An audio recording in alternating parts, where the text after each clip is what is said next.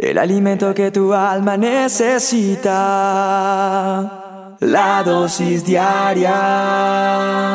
Con William Arana. Por la mañana yo dirijo mi alabanza a Dios que ha sido y es mi única esperanza. Por la mañana yo le invoco con el alma.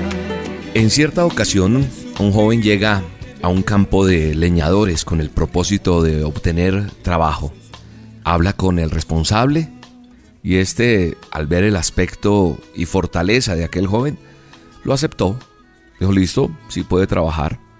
Lo recibimos y entonces le dijo, puedes empezar mañana mismo. Durante su primer día en la montaña, trabajó duramente y cortó muchos árboles con su hacha. El segundo día, trabajó tanto como el primero pero su producción fue casi la mitad del primer día. El tercer día se propuso mejorar su producción. Desde el primer momento golpeaba el hacha con toda su furia contra los árboles. Aún así, los resultados fueron muy malos.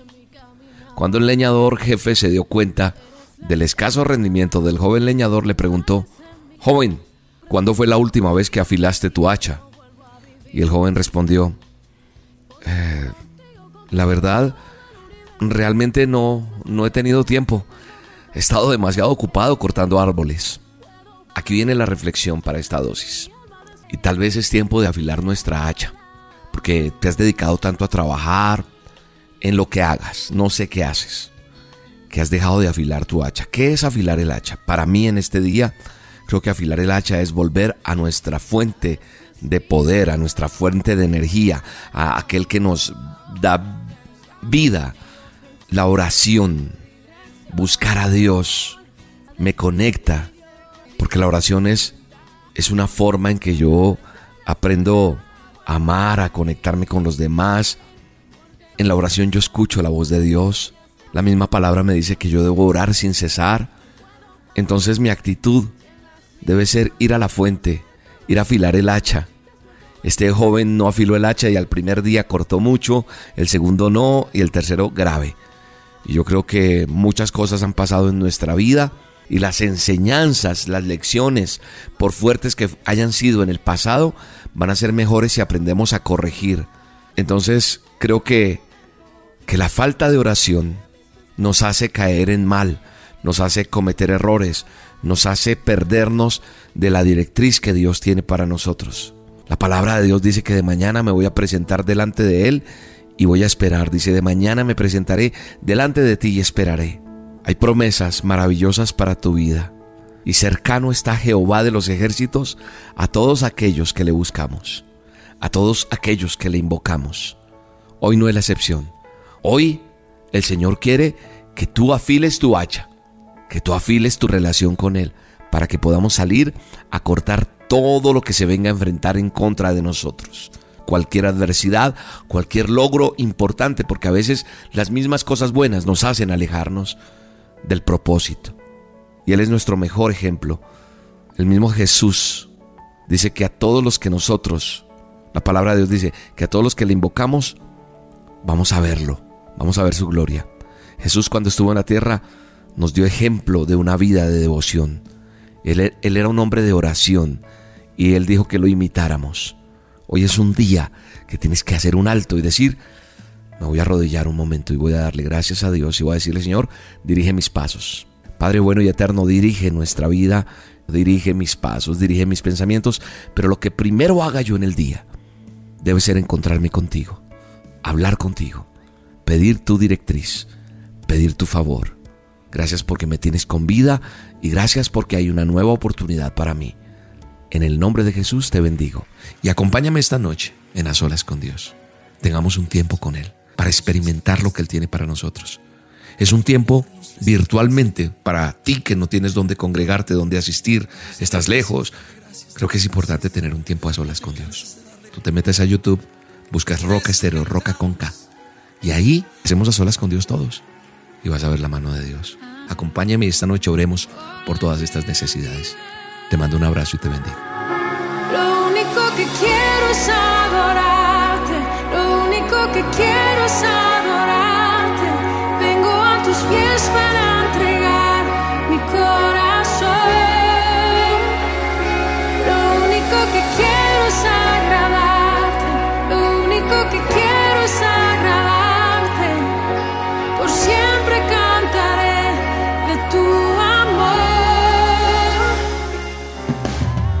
La dosis diaria con William Arana, tu alimento para el alma. Vívela y compártela. Somos Roca Estéreo. El alimento que tu alma necesita. La dosis diaria. Con William Arana. Ya no vivo yo, vive Cristo en mí, mi vida cambió. Ahora soy feliz, ya no vivo yo. ¿Sabe lo que significa la palabra antropofobia? Ya sabemos que fobia es miedo, temor a algo, ¿no? Le tengo fobia a esto. Antropofobia es el miedo a la gente, a la vida social. ¿Mm? Eso significa antropofobia. Escuché por allá a alguien decir, "Ah, es que estoy aburrido de las personas, estoy aburrido de este mundo, ya, estoy, no quiero, no quiero verme con nadie, quisiera irme por allá a una montaña y olvidarme del mundo entero. ¿Por qué? Porque la gente le defraudó, porque algo pasó en su vida, porque la gente dice, yo prefiero vivir solo y no mal acompañado. Y así me evito problemas. Eso es lo que la gente está diciendo. Mucha gente está hablando de eso. Pero sabe una cosa, el ser humano es un ser social. Estamos hechos como seres sociales. Fuimos creados para tener una interrelación con los demás. Y no para vivir como, como por allá, en una madriguera, huyendo de los demás seres humanos. Si una persona decide como, como hacer esto y vivir como un ermitaño, es su decisión, claro. Pero eso es algo que no es natural, que no es bíblico inclusive, que no está en el manual de instrucciones. Porque una persona que se aísla de los demás va a sufrir consecuencias de ese aislamiento. Hay personas que inclusive dicen, ah, yo mejor no vuelvo a salir, yo me quedo acá. Y a medida que van pasando los años, te encierras en tu cuarto. No necesitas, no hablemos de una madriguera, no hablemos de un lugar por allá desértico, no. Hay gente que vive en la ciudad, pero se prefiere encerrar en su casa, en su cuarto. Y una persona que está encerrada, ensimismada y que no se relaciona con los demás, va a sufrir las consecuencias, va a tener problemas. ¿Por qué? Porque el estar solo hace que piense, que piense, que no tenga nada que hacer, que no se relacione y van a llegar pensamientos terribles a su cabeza que van a inundarse y le puede se puede enloquecer una persona. Una persona que está aislada de los demás se nota en su mirada, se, for- se nota en su comportamiento. Y una mente desocupada que no tiene contacto con los demás es el patio del enemigo para que haga fiesta en él. ¿Sabe una cosa? El problema no es vivir en comunidad, sino con quién y en qué condiciones. Debo tener una interacción social, conllevar roces, eh, eh, todo eso es inevitable. Pero sabe una cosa, no tengo que entrar en el cuento de ser el que me aísle, sino saber con quién me relaciono yo. Hay gente que me contamina, que me hace daño porque es negativa, porque es pesimista, porque es grosera, porque tiene malos hábitos, por, por muchas circunstancias. Pero yo decido si sigo ahí o no. Yo tengo que evitar tener choques con los demás. Tengo que aprender a ceder. Cuando ya no los puedo evadir, entonces debo enfrentarlos con la mejor actitud. Y yo debo aprender que tendré que lidiar con algunas personas que hacen parte de mi familia.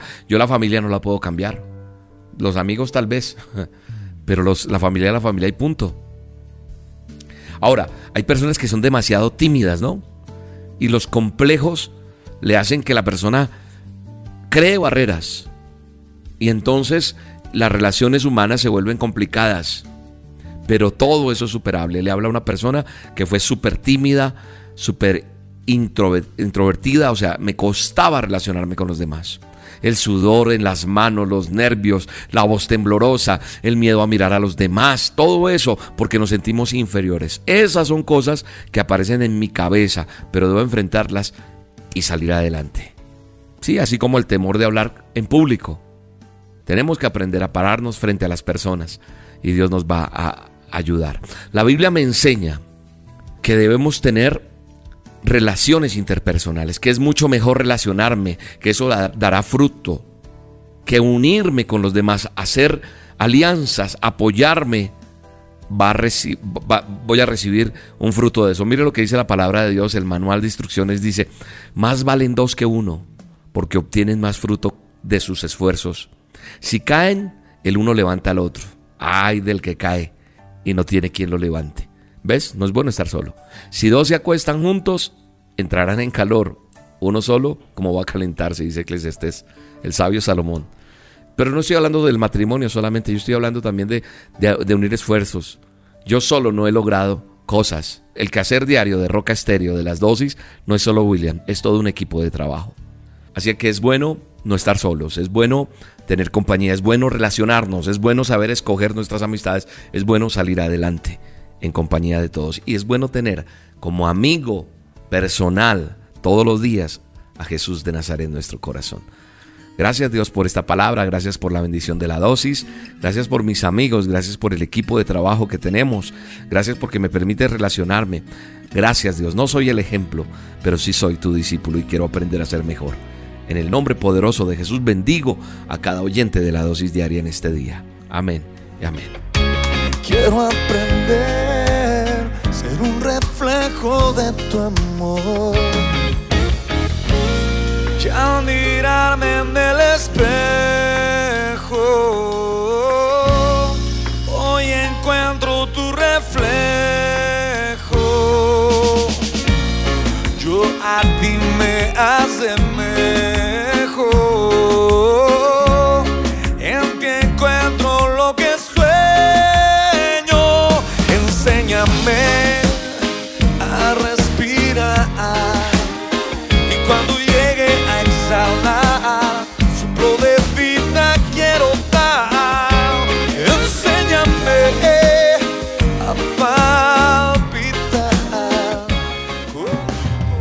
La dosis diaria con William Arana, tu alimento para el alma. Vívela y compártela. Somos Roca Estéreo. El alimento que tu alma necesita la dosis diaria con William Arana. Porque de tal manera amaste al mundo que enviaste a tu hijo con amor profundo. Un hombre estaba cansado de que su jefe lo maltratara. Le decía palabras terribles, lo hería cada rato, lo maltrataba. Entonces este hombre decide guardar una piedra que le hiciera recordar cada insulto, cada desprecio, cada humillación que este jefe le hacía. Eso decidió este hombre, dijo, cada vez que él me trate mal voy a guardar una piedra para recordar eso y saber cuántas calumnias, cuántas humillaciones, cada desprecio. Y esa sería la forma de no olvidar eso que le hacía eh, ese hombre, jefe de él.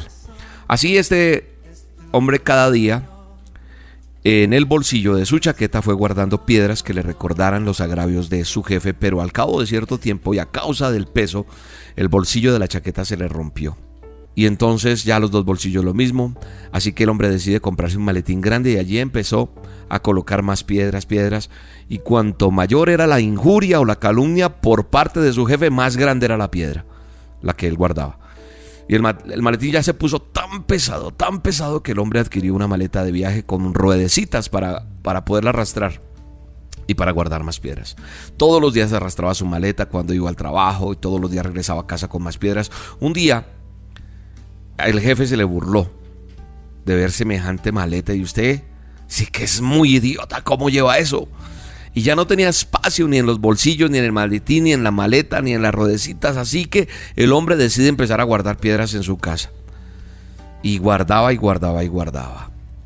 Y ya no podía ni vivir él en su propia casa, ya ni en la ropa, ni la maleta, ni nada, porque todo lo que guardaba era todas esas palabras. Un día este hombre decidió cambiar esas piedras porque alguien le dijo, ¿por qué no cambias esas cada piedra de estas por una semilla de una flor. Ocho meses más tarde, cuando volvemos a ver a este hombre, se observa que ya no habían piedras en su casa y todo el jardín estaba repleto de flores. Su casa adentro llena de flores. Y todo el mundo se asombró al ver que en el interior de su casa, en todo lado, habían tamaños de flores grandes, pequeños, medianos, en fin, de muchos colores. Tenía flores por todo lado. Hasta en unos zapatos viejos había sembrado flores. Y el hombre explicó, yo juntaba piedras por cada agravio, por cada dolor, pero alguna vez escuché algo que me hizo reflexionar, una persona. Me dio una dosis y resolví, en vez de guardar piedras por cada agravio, plantar una semilla por cada cosa bonita que me pasara. Y por eso cambié mi colección y ahora reúno flores. Muchas veces vamos por la vida así, cargando cada piedrita representa eso que me dijo tal persona. Hay personas expertas en recordar fecha, hora, cómo estaba vestido, cómo estaba vestida, en dónde pasó aquel agravio, aquel dolor, aquel, aquello que, que me hicieron sentir tan mal, tan mal, y cargas con eso y de pronto la otra persona ni por enterada está. Y cargas con eso, y te lo digo porque yo fui así. Cada uno de nosotros tenemos un propósito en la vida. Cada uno de nosotros tenemos un llamado de parte de Dios. Y algo que Dios quiere en nosotros es que seamos libres y no pagar mal por mal. La Biblia dice que ninguno debe pagar mal por mal. Antes debemos seguir un ejemplo y es siempre lo bueno, desearlo para los demás, lo bueno unos con otros y para con todos. Y la Biblia también me habla de perdonar, de amar, de seguir adelante. Pero hoy quiero dejarte este verso que está ahí en la palabra de Dios en Primera de Tesalonicenses 5:15 en el manual nuestro dice que ninguno pague a otro mal por mal, antes seguid siempre lo bueno, unos para con otros y para con todos. No cargues más con esas piedras que ya no te caben en tu chaqueta, en tu maleta, en tu corazón, en tu memoria, en tus recuerdos. No, están siempre gozosos, Dice la palabra que oremos, que le demos gracias a Dios por todo, porque la voluntad de Dios para con nosotros eh, es, la mejor. Y, si nosotros guardamos rencor, vamos a pagar el espíritu, vamos a evitar que llegue la bendición a nuestra vida. Así que hoy te invito a que no coseches más esos malos recuerdos, esas malas cosas de esas personas. Libérate, perdona y sigue adelante porque tu vida es más importante lo que ha de venir que lo que ya pasó. En el nombre de Jesús bendigo tu vida. Estoy aquí con el corazón rendido, con mi alma sedienta de encontrarse contigo. Estoy aquí con el corazón rendido, con mi alma sedienta de encontrarse contigo. Que no hay otro que cumpla mis anhelos y que sane mis heridas, que no hay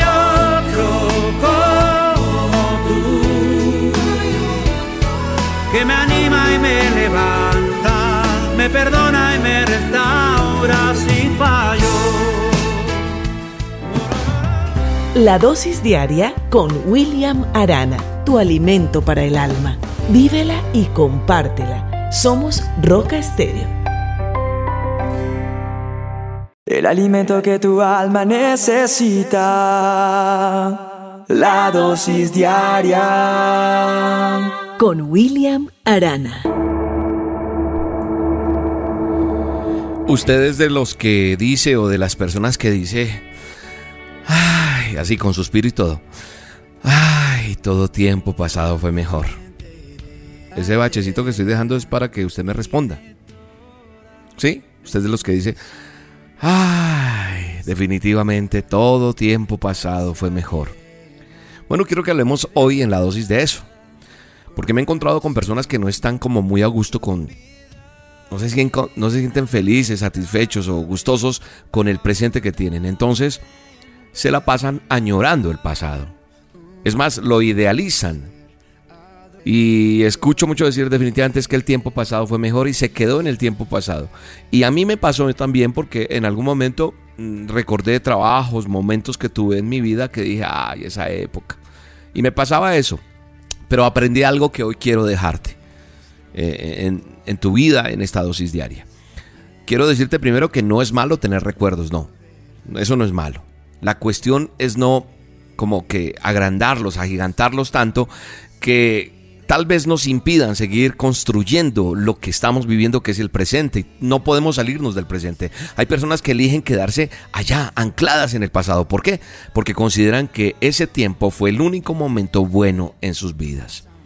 Le tienen como miedo al paso del tiempo y quieren seguir viviendo como en una adolescencia eterna, ¿sí? Si se me permite la comparación. Sin embargo, todos los momentos que hemos tenido son buenos porque todos son nuestros momentos, tus momentos son tus momentos. Cuando somos jóvenes, nuestro don es la fuerza y durante la vejez la experiencia. Pero el crecimiento en nosotros va a ser permanente. Por otra parte, quiero decirte que también me he dado cuenta que hay personas que prefieren olvidar el pasado porque les hizo mucho daño, cerrarlo, cancelarlo, y de hecho a mí también me pasó eso, que quise cerrar etapas de mi vida, olvidarlas, anclarlas por allá, tirarlas al río.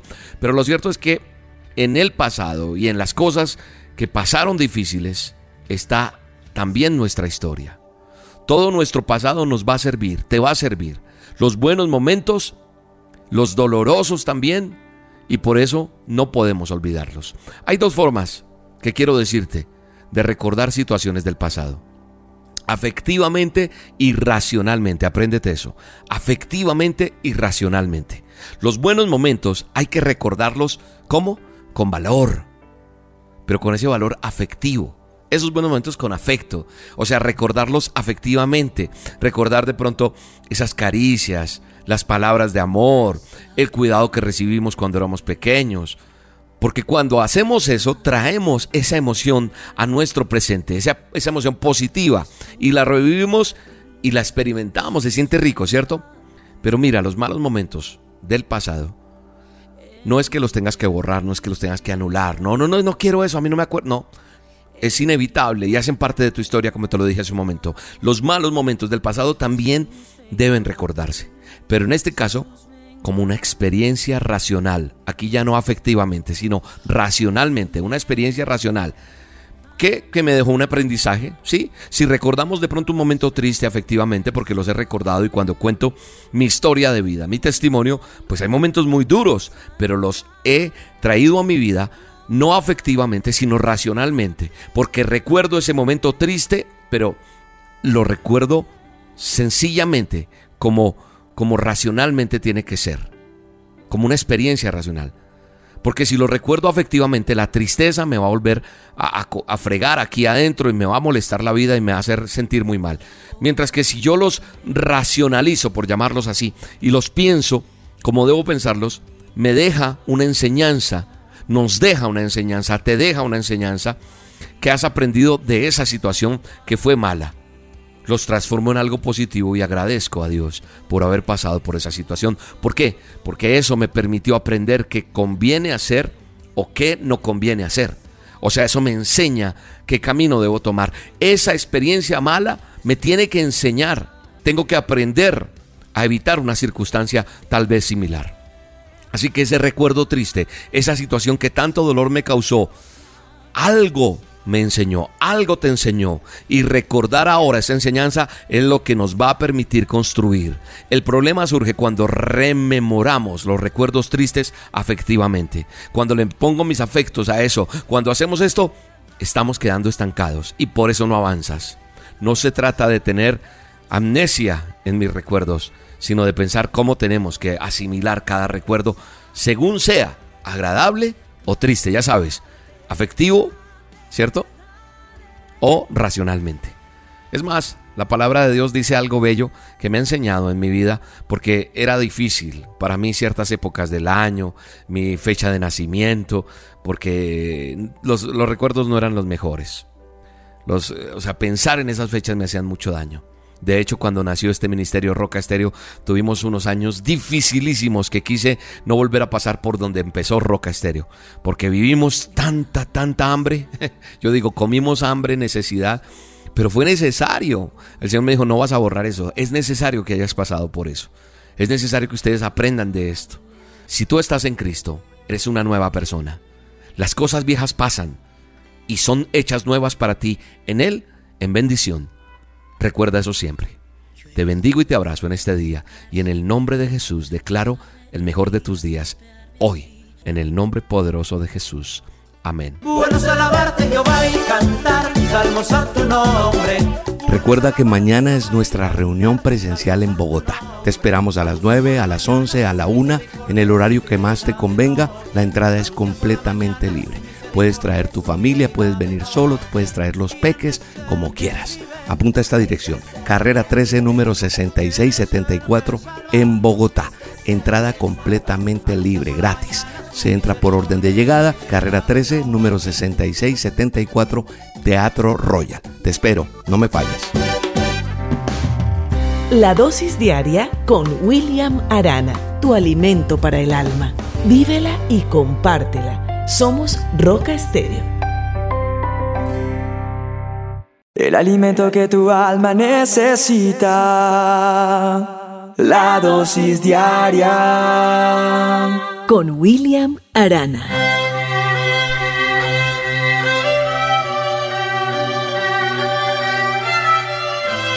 Dos amigas estaban hablando y las escuché. No pude evitar escucharlas porque donde estaba era un lugar público y era inevitable escuchar. Y una de ellas le decía, ay amiga, estoy enamorada. Sí, amiga, que es el amor para ti. Y ella le decía, ay, son maripositas, son cosquillitas en el estómago. Ay, me siento. Y eso suspiraba y miraba hacia el cielo.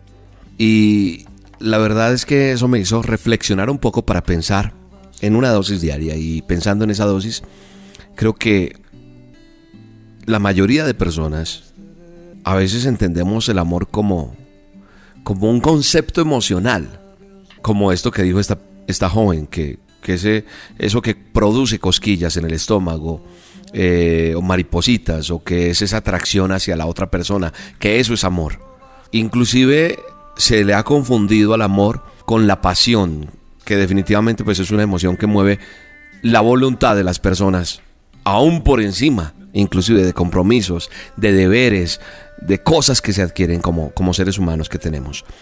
Y la pasión es una emoción tan fuerte que puede hacer perder inclusive la razón a muchos cuando hablamos de amor. Pero quiero aclararte que la pasión tampoco es amor.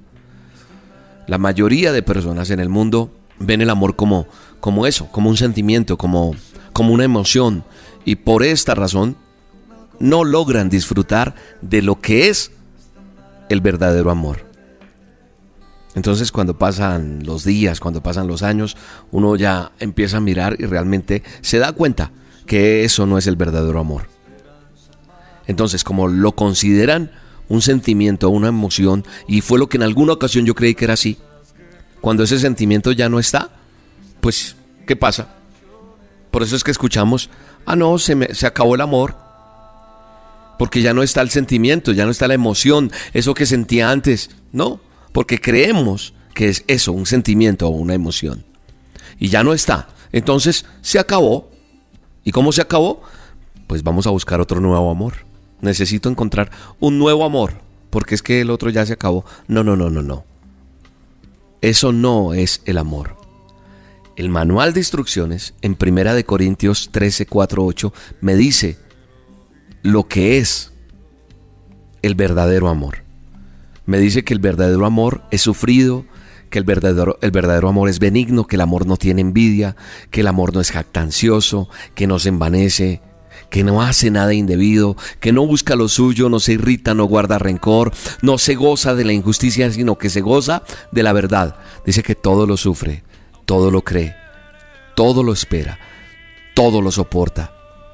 Entonces, yo aquí veo claramente en la Biblia, en la palabra de Dios, que lo que la Biblia me enseña, el manual de instrucciones me está enseñando del verdadero amor, no son sentimientos, no. Me está diciendo que son decisiones. Amar es una... eh, amar es una es acción o acciones en favor de esa persona a la que yo decido amar. Amar es estar dispuesto a sufrir inclusive por el bienestar de esa otra persona. Y como lo he dicho muchas veces en matrimonios inclusive, que he oficiado, donde definitivamente yo decido amar a esta persona y por esa persona yo cedo. Y cuando yo cedo por esa persona yo gano, porque es por ella. Y como ella y yo somos uno, los dos ganamos y yo estoy bien. Amar es siempre pensar en lo bueno de esas otras personas. Amar es, es servir, es atender, es apoyar, es acompañar. Creo que en el matrimonio amar es procurar con acciones el bienestar de, de mi cónyuge, de tu cónyuge. Es buscar eso. Que, que mi cónyuge esté en un estado especial, chévere, cómodo. ¿Y sabe qué es lo maravilloso de este amor a la manera de Dios? Es que eso produce un sentimiento y una emoción de pareja, un gozo de estar juntos, de compartir la vida para siempre. Y esto sucede porque porque fue una decisión. Yo tomo la decisión de amar a mi esposa a la manera de Dios. Y la manera de Dios, de Dios es que es el bienestar de ella.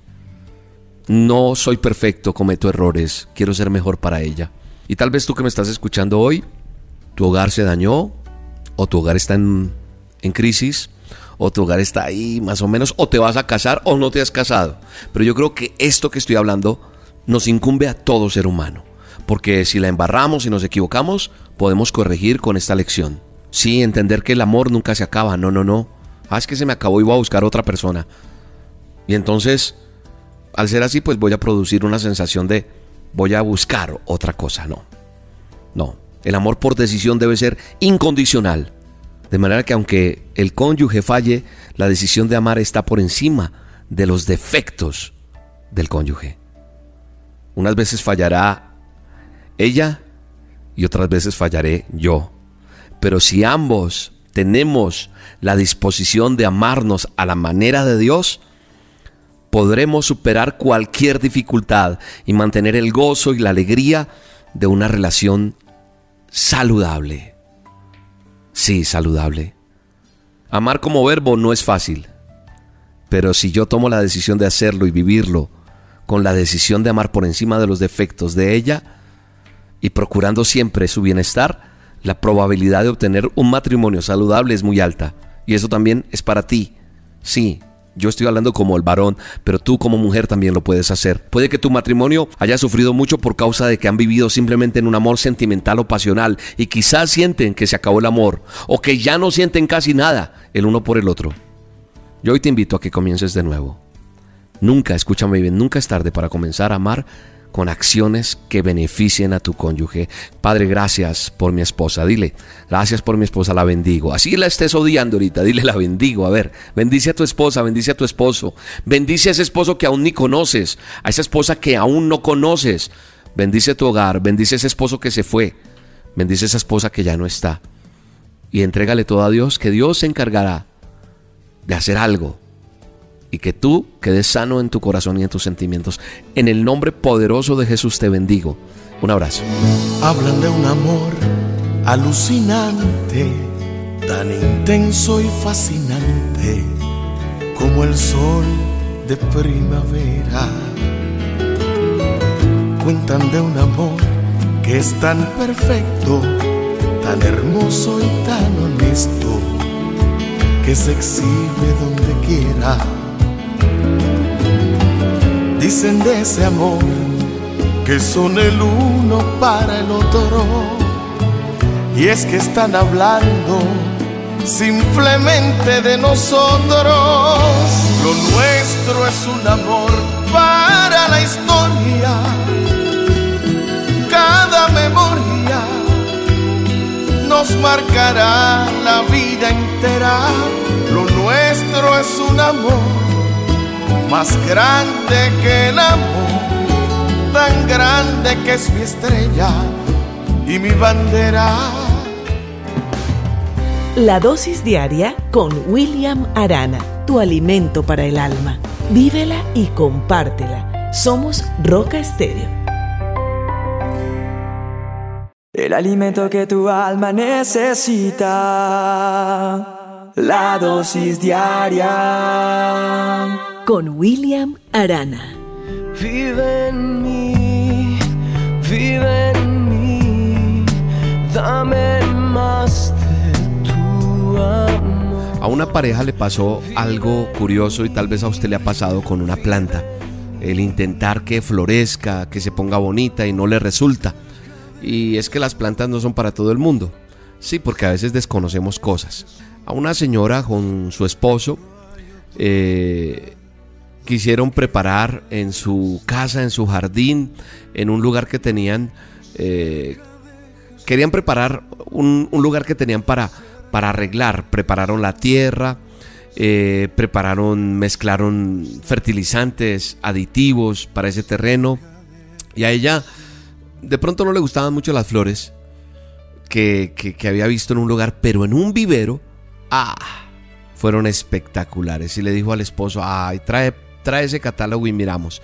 Miraron variedades y eligieron, eh, eligieron la más linda. Dijeron, esta, esta está muy linda. Mira este color, mira esto, mira. Y pues decidieron plantarlas, llegaron las semillas, eh, plantaron todo esto, llegaron las plantas, algunas vienen en semillas, otras ya vienen más chiquiticas para empezar a, a, cuidarlas.